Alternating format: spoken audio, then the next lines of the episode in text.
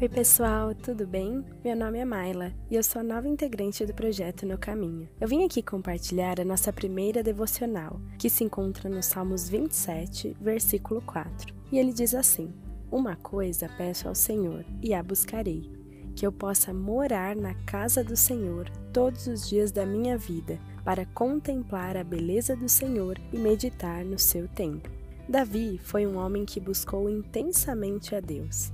Ele ansiava por essa presença divina. E nós? Como está essa busca diária?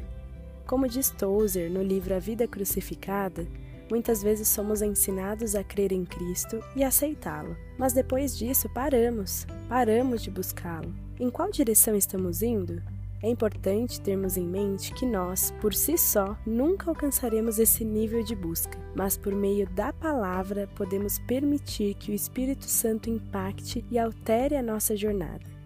Vivemos em uma época de muitas facilidades, inclusive relacionadas à vida cristã, mas parece que quanto mais auxílios, menos espirituais estamos nos tornando. Não há nenhum amuleto que possa ser a base principal desse processo de aproximação do Pai nenhuma pessoa, nenhum meio, nenhuma técnica que nos auxilie a não ser o próprio Deus. É uma jornada solitária, ninguém pode viver a vida crucificada por nós.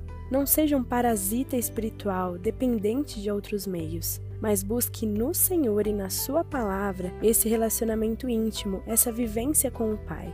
No Salmos 27, ele nos ensina a buscar essa vida diária com Deus, a contemplar a beleza do Pai, estudar e estar aos pés dele diariamente. Que você possa buscar esse relacionamento com o Senhor dia após dia nessa jornada cristã.